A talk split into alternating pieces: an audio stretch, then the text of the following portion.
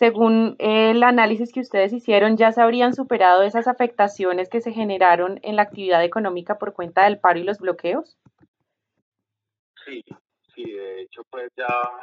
el mismo AN reportó a través del INSE que en junio se, se recuperó, digamos, buena parte de ese terreno que se perdió en mayo durante los, los bloqueos y pues que ya de hecho había empezado en abril un poco con motivo de la digamos, de cierto endurecimiento de las restricciones sanitarias, eh, pero ya para junio pues se dio casi que una recuperación en forma de, de V. Y en julio y agosto pues digamos que, que, el valor de la producción total en el país pues eh, se incrementó, no a la misma velocidad que se, que se vive en junio, pero definitivamente pues hoy, hoy por hoy en términos de de actividad productiva estamos pues ya eh, en niveles pre-COVID. Perfecto. ¿Ustedes esperan que haya crecimientos como los que vimos en el segundo trimestre o esto ya es por base estadística y no se espera que sea tan alto el crecimiento? Sí, esa es, esa es una muy buena pregunta. Pues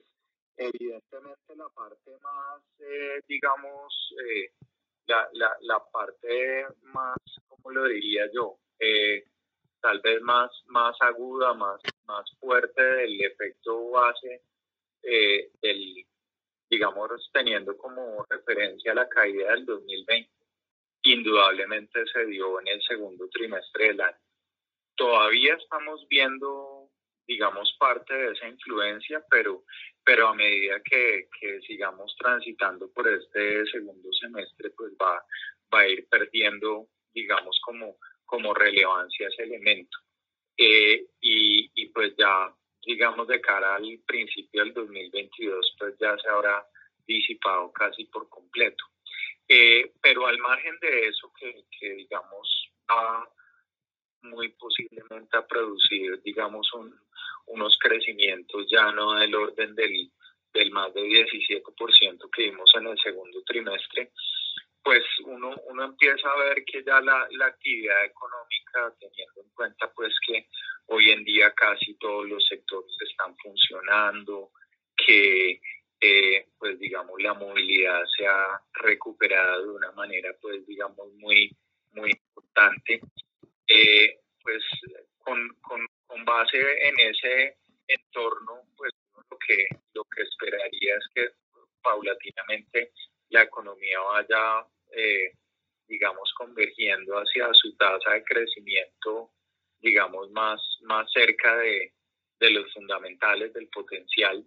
Eh, y eso es lo que, lo que de alguna manera estamos previendo que empiece a ocurrir a partir pues, de este segundo semestre del 2021. Perfecto. Hablando un poco eh, del análisis que sacaron ustedes sobre inflación, quiero preguntarle, con las cifras que hemos observado ya de desempleo de PIB o bueno, con el ICE y de la inflación, ¿hay algún riesgo de que los precios suban más rápido de lo que se recupera la economía y el empleo? Sí, digamos que ese es un riesgo, ese es un riesgo latente, ese es un riesgo que, digamos, nosotros en ese análisis reseñamos porque, eh, pues, si uno mira el valor, el valor del IPC lo compara con el valor del de, la actividad productiva, pues uno ve que en estos últimos meses el, el, tema de precios ha venido avanzando eh, más rápidamente que el tema de actividad. Y, y eso pues digamos que hace eh, plantearse seriamente la inquietud pues de, de, si, de si Colombia se va a ver abocada pues digamos a un, a un fenómeno de estanflación, que es un crecimiento muy bajo con una inflación al alza. Y lo que llama la atención es que pues ese no es un fenómeno exclusivo de Colombia, de hecho en otras partes de, del mundo, empezando por Estados Unidos y en Europa también se está viendo un poco de eso, pues que, que hay una, una actividad económica que de pronto se recuperó muy rápido en el primer semestre y, y también pues allá vivieron un poco el efecto base y todo eso está un poco empezando a cambiar. Y los precios por su parte pues siguen avanzando porque gran parte de lo que está causando la inflación aquí en Colombia, pues son fenómenos globales. Tenemos pues toda la, la logística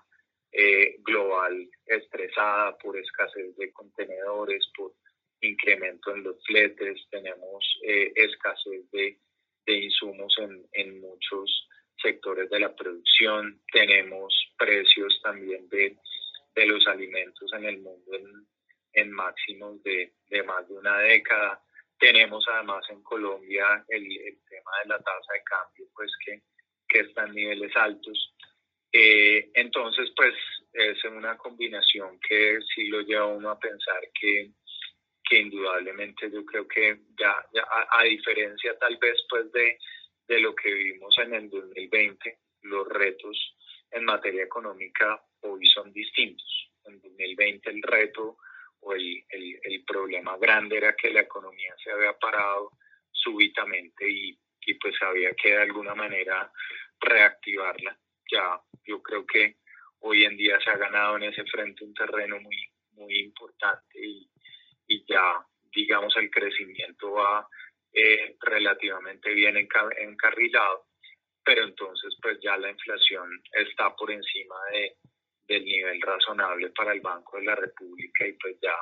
digamos, tratar de evitar pues que, que eso siga avanzando, pues se vuelve como un, un, desafío tal vez mucho más eh, relevante.